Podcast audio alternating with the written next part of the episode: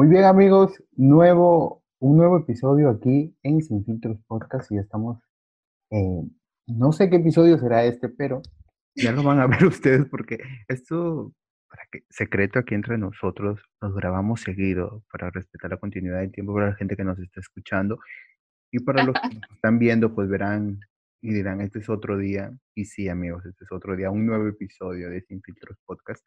Y hoy día vamos a hablar mi estimada Lucía, que por cierto, bienvenida a un nuevo episodio. Gracias por invitarme nuevamente.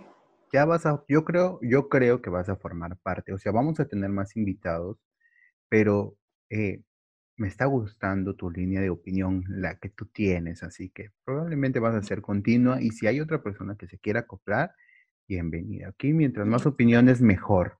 Mientras más, Mientras más humildes, perrísimas. Exactamente. Esta chica sabe, esta chica sabe. Mientras más humilde y más perra su opinión, mucho mejor. Así es.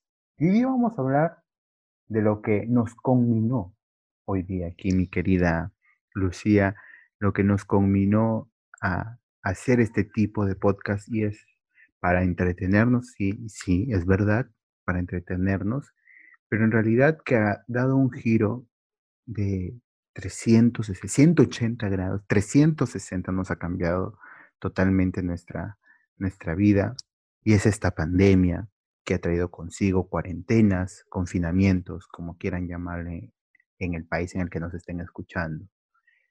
Y es acerca de esta pandemia del coronavirus, del COVID-19, que la pregunta es, el tema en realidad es cuánto cambió nuestra vida la pandemia si esta es una oportunidad para tener nuevos horizontes o la oportunidad para reinventarnos. Muchos temas vamos a estar hablando acerca de esto. Y que si bien nos hemos juntado en junio, pero Lucía puede dar fe de ello, de que esto estaba planeado para hace mucho, en realidad. Y vamos a dar las opiniones hasta en vivo. Esto iba a ser en vivo, en realidad, pero a veces problemas técnicos, compromisos no nos permiten hacer estas transmisiones en vivo, pero ya lo estamos grabando, que es lo importante, y ya lo vamos a subir a Spotify, ¿no? Pero la pregunta, mi querida Lucía, ¿cómo estás pasando primero que nada esta pandemia, este, esta situación de confinamiento? En realidad, como todos, con mucho temor. Tengo mucho temor de lo que puede pasar. Temor de lo que puede pasar a mi familia, pero dentro de lo que cabe, tranquilos, como pocas familias en realidad, porque hay muchas familias que la están pasando mal, que no tienen que comer, que tienen que salir a exponerse y, y es lamentable. Dentro de lo que cabe estamos bien, a pesar del temor. Sí, es complicado. A todos nos ha, nos ha tocado atravesar esta situación distinta eh, en muchos aspectos, en realidad, creo nueva para nosotros y para todo el mundo, porque pues esto no se veía, creo yo, desde hace cientos de años o desde lo que significó la Segunda Guerra Mundial. Eh, históricamente nos ha establecido un nuevo estilo de vida, una nueva forma de compartir espacios. Y Para algunos, estilo de vida saludable. Sí, y, creo yo como nunca debió haber dejado de ser, como nunca debió haber dejado de ser. Eh, hoy en día, ya vamos a estar hablando de los, de los mecanismos que muchas familias han establecido dentro de sus hogares ahora, pero sin embargo ha marcado una gran diferencia en cómo nos comportábamos, en cómo ahora incluso ya no llegamos a confiar dentro de las, de las personas que muchas veces llegan a visitarnos porque no sabemos si esas personas traen el virus o cómo ni siquiera... en tu propia familia ahora. En tu ni en tu propia familia. Yo, de hecho, ya no confiaba hace mucho, hace como 6, 7 años ya no confiaba, pero ahora se, se recargó mucho más, se recargó mucho más, pero el tema va que ahora vemos amigos en la calle, ni siquiera podemos abrazarlos, ni siquiera podemos saludarlos con la mano, no puedes ver al novio. No puedes ver al novio. Y por eso estamos como, como Andrés Vice, mandando como Andrés a, a lo loco. Calentones. Calentones. diciendo, mira cómo me tienes, o la cuarentena me tiene así, culpando a la cuarentena de cosas que ni al caso, la pobre por tu calentura, mañoso. Por tu calentura, por tu acoso. Pero la cosa es de que, si bien, si bien es cierto, nos está haciendo vivir un nuevo estilo de vida, eh, ¿qué tanto crees tú que ha cambiado esta pandemia, Lucía, al mundo entero? Ah, creo que se ha dado un giro de 180 grados. Desde la forma en la que recibes la educación, la forma en la que trabajas, la forma en la que comes, en cómo recibes eh, dinero, ha cambiado todo. Claro, hemos pasado a utilizar el dinero plástico ahora. Sí, sí, es verdad. ahora todo es, pago por tarjeta, pago en línea. Es mucho más seguro pagar por tarjeta de crédito, utilizar estas aplicaciones como el YAPE. Eh las transferencias bancarias, las, las interbancarias. Sí, es verdad, ha cambiado mucho. De, de pasar 8 o 10 horas metido en una oficina, harto de estar ahí, a estar en tu casa, trabajar desde tu cama. Y harto también de estar en tu casa. Sí, también, ahora sí. O sea, al principio creo que fue buena la idea para muchos. Tiempo libre, voy a estar tranquilo, voy a poder dormir un poco más, compartir tiempo con la familia, pero ya ¿cuánto tiempo? ¿Casi 90 días o más? Cumplimos, hoy hemos cumplido 91 días en el Perú. Días, imagínate, yo ya, sé, ya quiero salir, yo ya quiero salir correcto de aquí. Estaba acostumbrada a ir a la universidad, salir, ir a Lima de vez en cuando, salir con mis amigos, con mi hija y no, claro. ¿qué ves? Yo, yo recuerdo en una ocasión que tuvimos la oportunidad por amigos en común, salimos a comer y yo creo que justamente poniéndonos en ese, en ese tipo de contexto, esa situación de repetirse es complicado ahora. Es complicado no por la situación, más allá de que se levante la cuarentena, más allá de que se levanten los protocolos de seguridad, yo creo que nos ha vuelto esta pandemia más inseguros. Sí.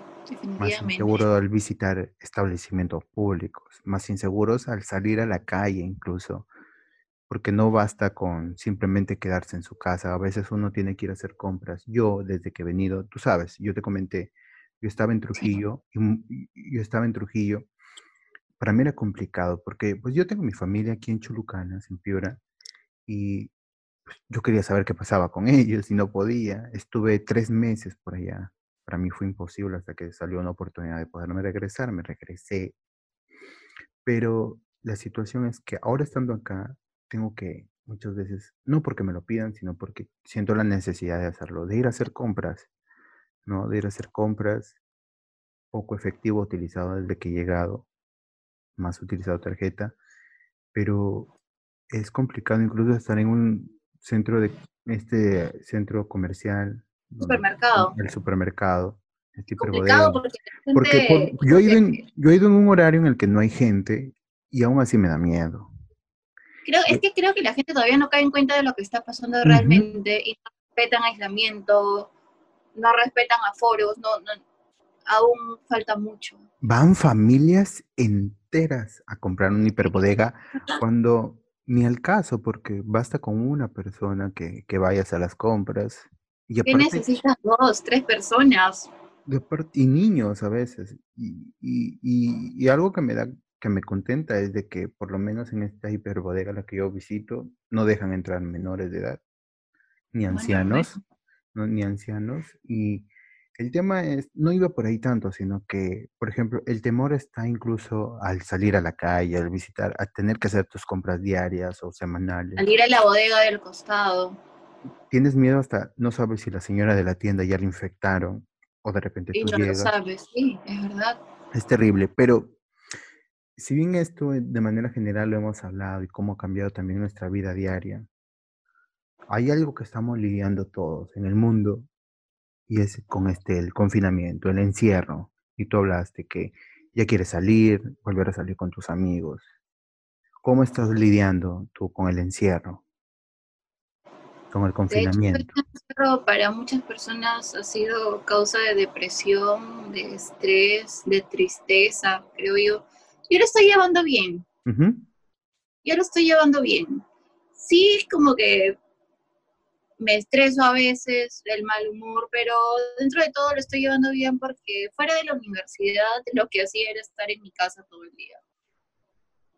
Claro. Si no estaba en la universidad, estaba en mi casa encerrada. Y yo soy feliz estudiando con mi tele, con el internet. Ahí yo estoy bien. Claro. Pero sí se extraña, definitivamente extraño salir, extraño ver a mis amigos, a mis amigas. Que por lo menos los que estamos acá de esta localidad teníamos la oportunidad de, aburrido, bueno, me voy a la plaza a sentarme. Y te encuentras a todo el mundo. Y te encuentras a todo el mundo, por ahí conversabas, chismeabas. Y ahora hasta eso está prohibido. Eh, si vas a la plaza, creo, entras nada más a hacer algún trámite, compras a una farmacia y más eso, nada. Imagínate ahora que se muere alguien muy cercano a, tu amigo, a tu amigo, poder darle un abrazo, decirle que lo sientes. Esas cosas son muy tristes. Tristísimas, sí, tristísimas de que tienes que lidiar con esto a diario. Ahora, si bien el encierro ha traído cosas muy negativas, también pues ha traído una gran oportunidad para reunirte con tu familia en el sentido de conocerlos más, a tal punto de que muchos se lleguen hasta odiar, pero...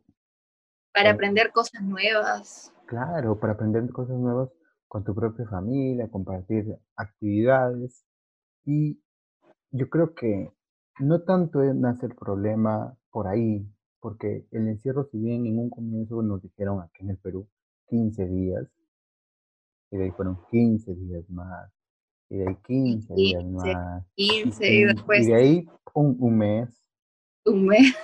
De golpe. Entonces, yo creo que más allá de que ya llegamos a un punto, creo yo, los peruanos, en el que nos resignamos.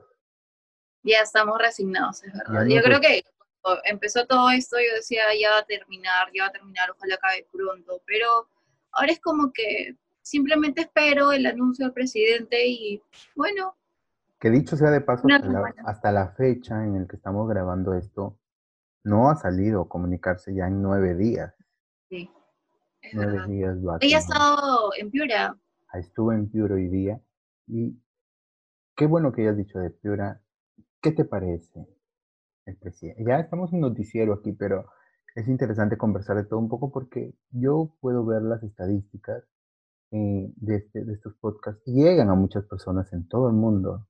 Hay gente de México, hay gente de Costa Rica que nos va a escuchar. Y aunque parece mentira de que nosotros lo, hacemos para entretenernos, este tipo de contenido, y lo hacemos de repente para que nos escuche la gente que nos conoce, hay gente en todo el mundo que te llegue a escuchar. Digo porque yo he grabado ya episodios anteriores y he visto las estadísticas y hay gente de todo el mundo en el que te escucha. Entonces, es bueno que también ellos sepan la realidad que estamos viviendo, siendo uno de los países de Sudamérica, el segundo país de Sudamérica, con más infectados, con unas cifras de muertos que ya estamos siendo el primer país en Latinoamérica con más muertos, con más muertos. Eh, le estamos pasando mal los peruanos. Y, le estamos pasando muy mal. Y, y, hay que, la gente tiene, sería bueno que sepa también, ¿qué piensas? acerca de lo que vienen realizando las autoridades. Yo trato de, de, no ver, de no enterarme mucho acerca de este tema. Trato de no, trato de no, pero lo que sé es que Pira es un caos. Sí. Que al margen de lo que están haciendo los médicos, la gente no respeta. y, y hay que entender también el rol que está cumpliendo, que están cumpliendo los médicos tienen familia, se preocupan. Y también quisieran ir a descansar. Quieren ir a descansar, quieren llegar y no tener miedo de contagiar a la abuela, de contagiar al papá, de contagiar a tu hijo. Es cierto, es cierto. Entonces, ¿tú consideras que gran parte de la culpa es de nosotros también? Las autoridades no lo están haciendo totalmente bien. Pero depende mucho de nosotros. Sí, es cierto.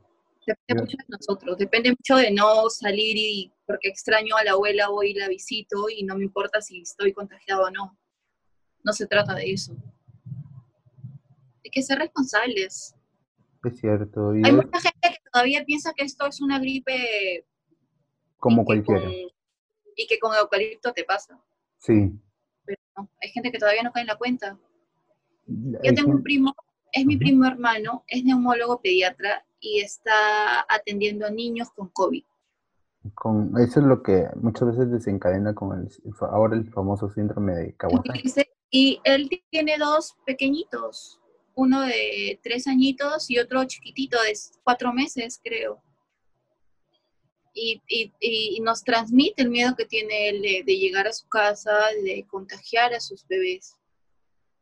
Me imagino, yo creo que ese es el temor de, de, de muchos, de muchos de nosotros, de muchos de nosotros también que en muchas oportunidades tenemos que, que salir, ir a comprar o, o qué sé yo, y muchos de nosotros que también tienen que ir a trabajar y no saben que tienen que mañana más tarde regresar, quién sabe, infectados, y tienen niños, ancianos, como tú dices, en sus casas.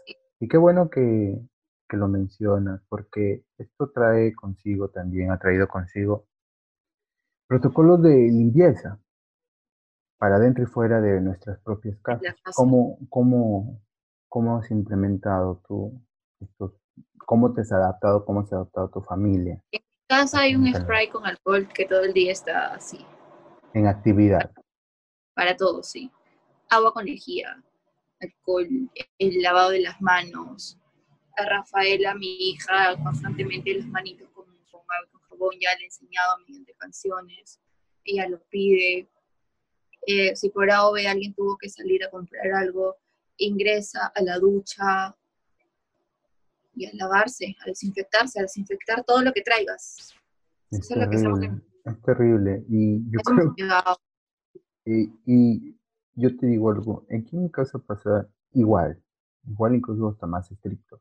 Yo llegué el primero de junio a Cachurucanas y hasta el día de hoy no puedo abrazar a mis familiares. Estoy en mi cuarto. aislamiento. Sí, estoy en aislamiento. Yo estuve en aislamiento, creo que oh, 13, 15 días, estuve aislado también. Sí, yo, porque no me hice la prueba, bueno, igual, de manera preventiva, me he decidido de manera personal eh, es verdad, es necesario aislarme porque pues en mi, casa, hay una... Los primeros días de aislamiento yo la pasé relajada, viendo tele, leyendo algo, en, conversando con gente. Pero ya llegan días en los que... Quieres abrazar a alguien. Necesitas salir y ver a alguien, necesitas bajar, necesitas ir a la cocina de manera tranquila, pasearte por la sala, sentarte en los muebles, ya Sí, es complicado. Es, complicado. es bastante duro eh, sacar adelante una situación de aislamiento y cuando tú mismo decides hacerlo, pero es bastante necesario por prevención, por prevención. Porque, por ejemplo, en mi casa hay una, tengo mi abuela de 84 años y mi madre de casi 60. Entonces, son dos personas que están, son parte del grupo de riesgo. Son parte del grupo de riesgo, entonces, por precaución. Pero sin embargo, yo creo que esto nos trae, esto nos trae consigo una realidad que veíamos muy lejana también, como es en, los países orientales. Esa situación la veíamos en Japón, en China, gente utilizando su mascarilla por la calle y que pensamos que en el Perú jamás iba a pasar. Sí, sí, cuando me enteré de esto, recuerdo que estaba en Lima, cuando empezó, empezaron las noticias de, del COVID en China. Entonces yo sí pensé, dije, no, está lejazos. Pasa y ya, ya se queda. Pero cuando tuve que regresar ya a Piura y en el aeropuerto ya había mucha gente con su mascarilla, gente que llegaba y mantenía su distancia, en realidad, y acá todavía no pasaba nada. Pero la gente ya, ya tenía idea de algo, la gente de otros países venía protegiéndose. Yo, yo te digo algo, eh, yo si algo sí admiro muchísimo, muchísimo de, de Trujillo es a las, a las personas, mira, a pesar de que la región Libertad es una de, los, de las regiones aquí en el Perú que tienen más infectados también, eh, por donde yo estaba quedándome, la gente muy educada en cuanto a distanciamiento. Había una, un, señor en triciclo vendiendo pan. Eh, la gente formaba cola y con bastante distancia, dos metros mínimo. Eh, para formar su cola de, para el pan en la calle. Entonces, no es difícil acoplarse a este nuevo estilo de vida. Difícil. Simplemente... Solo hay que seguir pero al peruano le cuesta mucho regirse a las reglas, a las normas. Es muy terco, el peruano es muy terco. No queremos que es distinto. Nos nace la criollada, nos nace la pues peruanada de querer ser más. Digo, y, y muchas veces ¿Sabes qué pasa? Y justamente lo conversaba con mi mamá hoy en la mañana, de que eh, pasa de que, por ejemplo, vemos, nos quejamos de tanta gente de manera informal que está trabajando hoy en día en las calles, pero sin embargo son los grandes empresarios peruanos que acaparan todo el producto que necesita esa gente para vender y, lo, y todavía especulan sobre el mismo. Entonces, ¿cómo, ¿cómo queremos de que no haya informales en estas condiciones si somos los mismos peruanos quienes arrinconamos a los peruanos a hacer esto? ¿Cómo le dices a un padre de familia que no salga a trabajar? Y viendo la, la realidad de nuestro país en el que muchos padres tienen hasta tres, cuatro hijos. Cinco, siete hijos, pero ya está mi mamá. Es o, es o nos morimos de COVID o nos morimos de hambre. Entonces, si tú lo pones en una balanza, ¿Qué te, qué, te, nadie quiere ver a su hijo morir de hambre. Yo sí, yo he escuchado mucho esa opinión. ¿Qué te parece a ti? ¿Qué opinas al respecto de? Yo estoy muy de acuerdo. O sea, yo me pongo en su lugar, soy mamá. Y y si no tengo que comer y tengo que salir a la calle a exponerme, lo hago. Tengo que llevarle el pan a mi hija. Lo ideal sería que, eso no pase, no llegara a eso, pero hay mucha necesidad. Entiendo. Hay necesidad. Y, y sin embargo, ¿cómo ves? Eso justamente te hacía esta pregunta. Eh, te hacía esta pregunta ahora primero. ¿Cómo ves acerca del futuro de los establecimientos de atención al público como lo son cines, como lo son restaurantes? ¿Qué futuro crees que tienen estos tipos de negocios en el Perú? O en el mundo en realidad. Creo que vi una noticia hoy día sobre, sobre los cines. Parece que se van a, van a abrir sus puertas. Sí. Y yo no entiendo cómo va a ser el tema, van a manejar ahí el tema del aislamiento. Supongo que las butacas las van a separar y eso, pero creo que es un foco infeccioso muy, muy alto. En, vi que en Holanda, en Holanda fue o en Alemania, no recuerdo, yo compartí una foto que habían reaperturado cines y que eran para que eran para, no sé, 30 personas máximo en una sala. Imagínate acá. Y que por lo general las salas eh, las salas de cine están apretaditas de gente, por lo general, y más en un estreno de una película, y olvídate, olvídate, las colas. Como Holanda. nos falta. Si no, si no, no, no, no tenemos algo tan básico como lo es el distanciamiento social. Imagínate no lo No vamos a tener conciencia para las colas para ese, para comprar entradas, las colas para comprar canchitas. Imagínate las colas, las colas que para el bono. Creo que eso es, imagínate. O sea, ya con eso está todo. Las colas que hay para el bono, la gente pegadísima, no respeta distancia. Y eso pasa porque tenemos un tema de, de, de falsa confianza por esto, por una mascarilla. Queremos que una mascarilla nos da inmunidad, nos va a proteger y no es suficiente la mascarilla. No es suficiente la mascarilla. Ahora, el virus debe estar en el plástico, en tu ropa, en tus zapatos.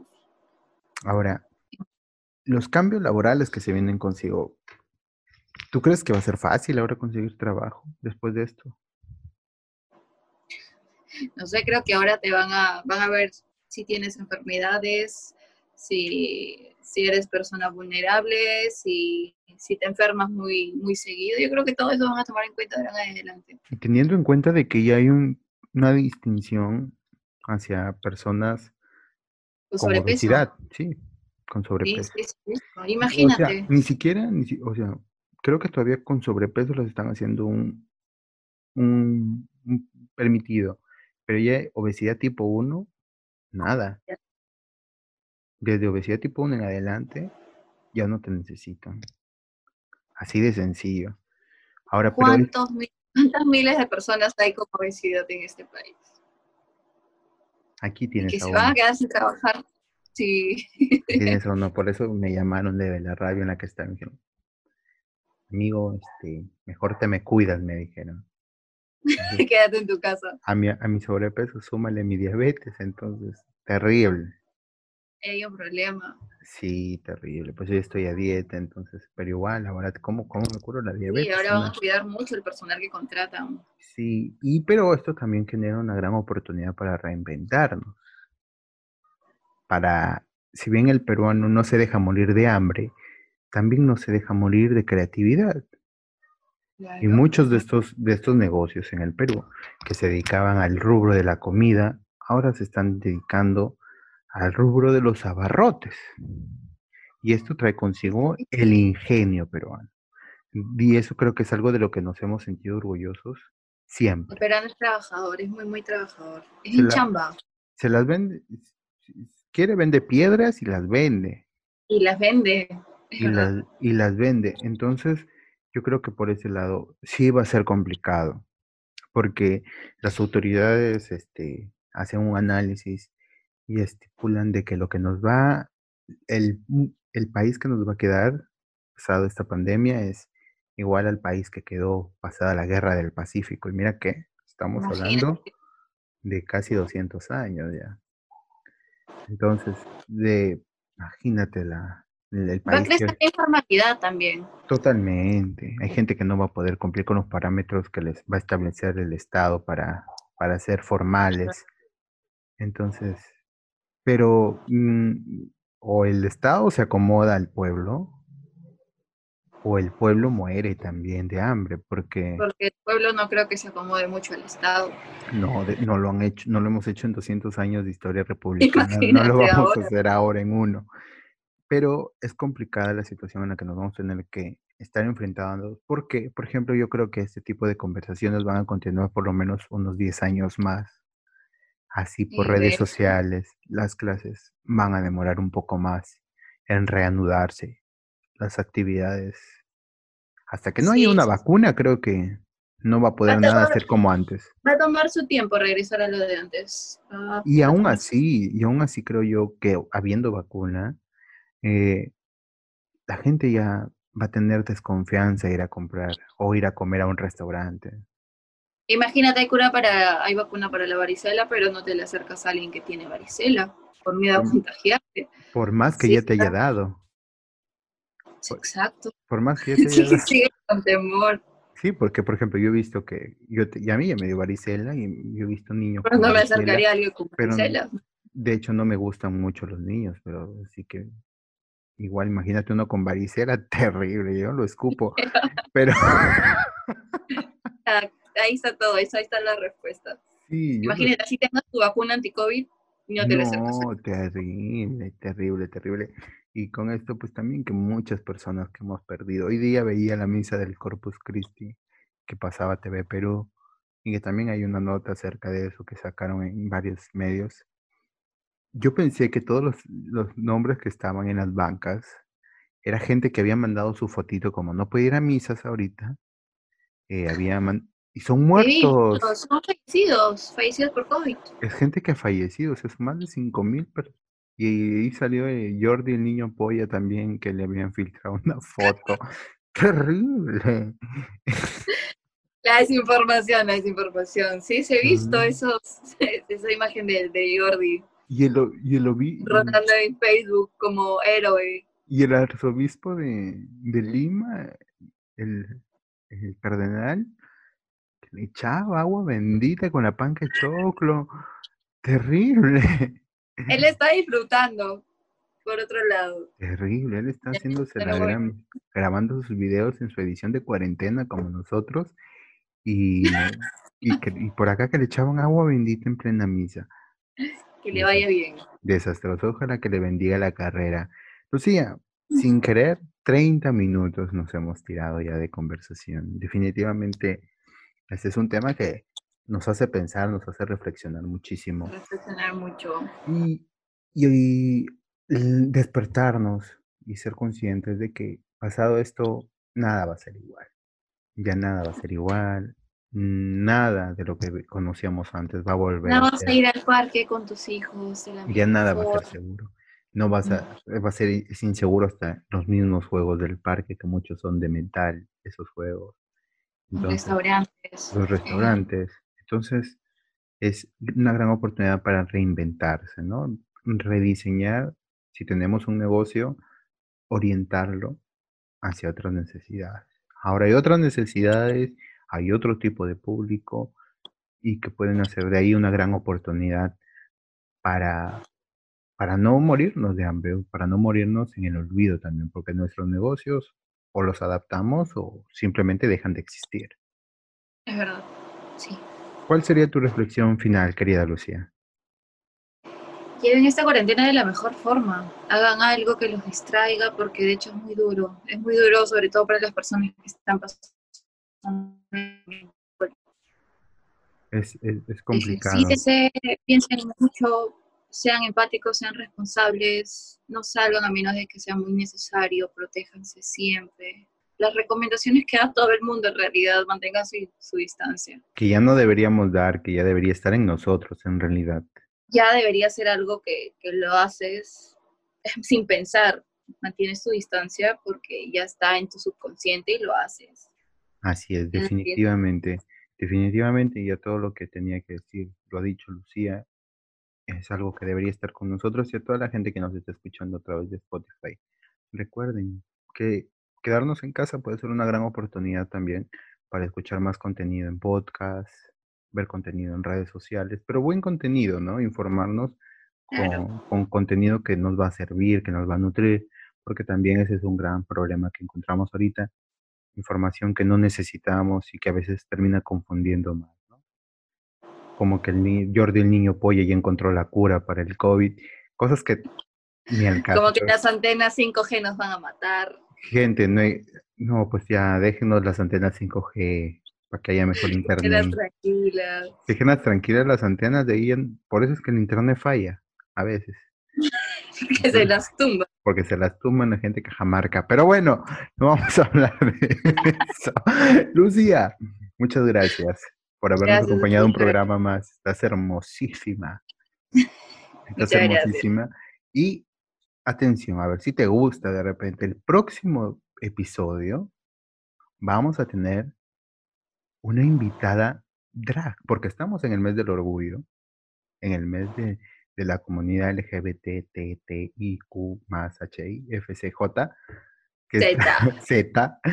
Eh, estamos en el mes de la comunidad LGBT más y vamos a estar hablando acerca de cuánto han sido los avances de esta comunidad en tiempos de pandemia y también vamos a conocer un poco más del, del mundo drag, porque es interesante conocer. De repente nos va a dar para dos partes, Así que... Sí, definitivamente es muy amplio ese tema. Vamos a tener una invitada que va a estar en drag y vamos a conocer su arte, vamos a conocer también cuáles son los espacios que ha ganado el drag en el Perú, porque si bien yo soy fan de RuPaul Drag Race, o yo también lo amo, Me encanta ese programa y los que no, pues los invito a verlo.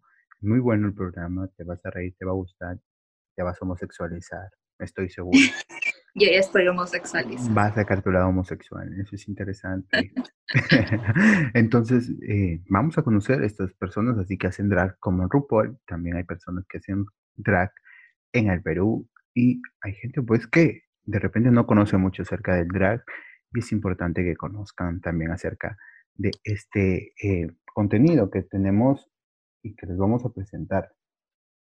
que les vamos a presentar acerca de, del drag, de que conozcan un poquito más de la comunidad, de lo importante que son las marchas de la, de la comunidad LGBT también. Vamos a conversar de todo un poco, así que Lucia, si te animas, aquí vamos a estar hablando. Muy bien, entonces vamos a estar conversando contigo y con nuestra invitada que vamos a tener en la próxima emisión de este nuevo episodio de Sin Filtros Podcast. Aquí vamos a estar brindando nuestra humilde pero muy perra opinión. Así que con nosotros será hasta el próximo domingo. Lucía, tus redes sociales. Instagram, lucia.veles. No tengo otro. Así es. Ahí la pueden seguir, y a comentar sus fotos. Ya saben, sin acoso, por favor. A nosotros. Hay pena. Hay, cárcel. Hay cárcel. A nosotros nos pueden encontrar en Instagram, en Twitter, en Facebook, en todo, en Tinder, en Grinder, en todos lados. Como Sin Filtros Podcast. Sin Filtros Podcast. No se olviden. A mí me pueden encontrar en todo mi, en mi, en mi Instagram como un tal Fabri, así nada más, un tal Fabri.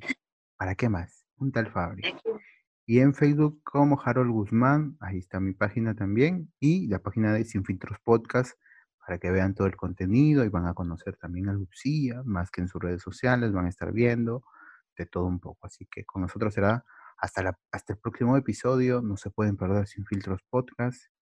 Y ya saben que si se portan mal, inviten. Chao. Chao, chao.